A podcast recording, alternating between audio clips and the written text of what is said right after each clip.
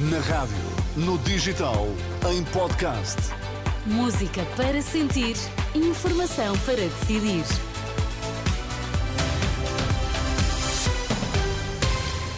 Notícias para ouvir agora na Renascença. Vamos saber quais os títulos em destaque. Vai ser feita uma investigação às causas do incidente que levaram à morte de um trabalhador da mina de Neves Corvo. O Floco do Porto escorregou em Aroca, perdeu por 3-2 e marca passo na corrida pelo título.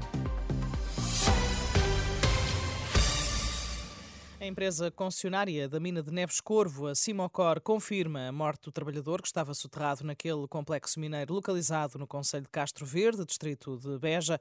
A concessionária que explora cobre, chumbo e zinco revelou que está a ser desenvolvida uma investigação às causas do incidente e que a empresa está a colaborar com as entidades competentes. A empresa decidiu, entretanto, voluntariamente suspender as atividades no complexo mineiro até indicação contrária. As minas de Neves Corvo empregam cerca de 2.600 pessoas. Num outro acidente de trabalho que ocorreu ontem, dois homens morreram quando desmontavam um andaime na fábrica da Repsol Polímeros, em Sines, distrito de Setúbal. A Renascença, fonte da GNR, disse que caíram de uma altura de 36 metros. As vítimas tinham 21 e 37 anos, pertenciam a uma empresa prestadora de serviços e eram ambas de nacionalidade brasileira. A ex-presidente executiva da TAP diz-se vítima de uma campanha para denegrir a sua experiência profissional. Em entrevista à TVI CNN, Christine Ormier lembra que, enquanto estava na TAP só recebeu elogios. Eles estão a tentar convencer as pessoas que a minha experiência na indústria está cheia de fracassos. Estão a tentar convencer que não sou uma pessoa honesta. E a questão é, como é que acreditam sequer que isso é verdade se durante todo o tempo em que estive na TAP só recebi felicitações de todos os acionistas, incluindo daquele que me despediu? Ex-CEO da TAP processou a companhia aérea em tribunal pedindo uma indemnização de quase 6 milhões de euros por considerar que foi alvo de um despedimento ilegal. E no ano em que quase metade do planeta vai a eleições, a Meta, responsável pelas plataformas Facebook, WhatsApp, Instagram e Threads, anunciou que vai deixar de recomendar proativamente conteúdo político. A medida, recorde-se, surge numa altura em que Portugal se prepara para mais um ato eleitoral.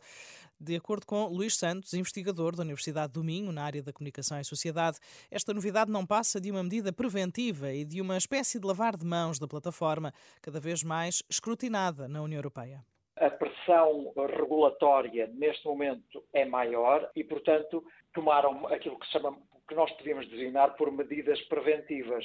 No fundo, depositam a responsabilidade nas mãos do utilizador e tentam livrar-se de qualquer eh, situação menos própria que venha eh, a acontecer nos próximos meses em contextos nacionais ou até internacionais. Luís Santos, investigador da Universidade do Minho, ouvido pela jornalista Daniela Espírito Santo.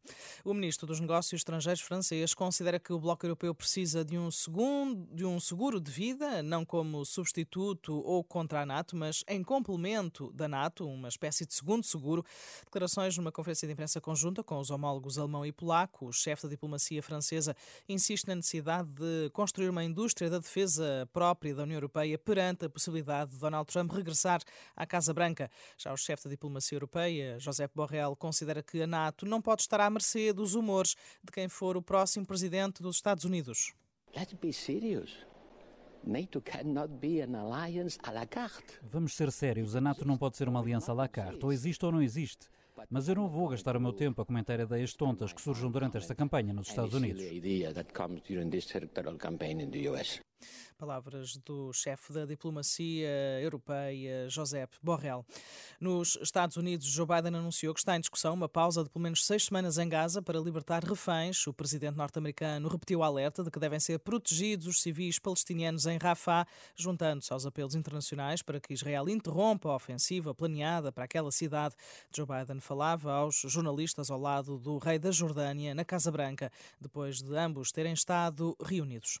Futebol, na última noite o Porto escorregou em Aroca, perdeu por 3-2. Os Dragões estão agora a 7 pontos de Sporting e Benfica, sendo que os Leões têm menos um jogo. O Porto tem 45 pontos, Sporting e Benfica 52. Hoje, o fecho da ronda 21 do campeonato vai ser com o encontro entre Gil Vicente e Vizela.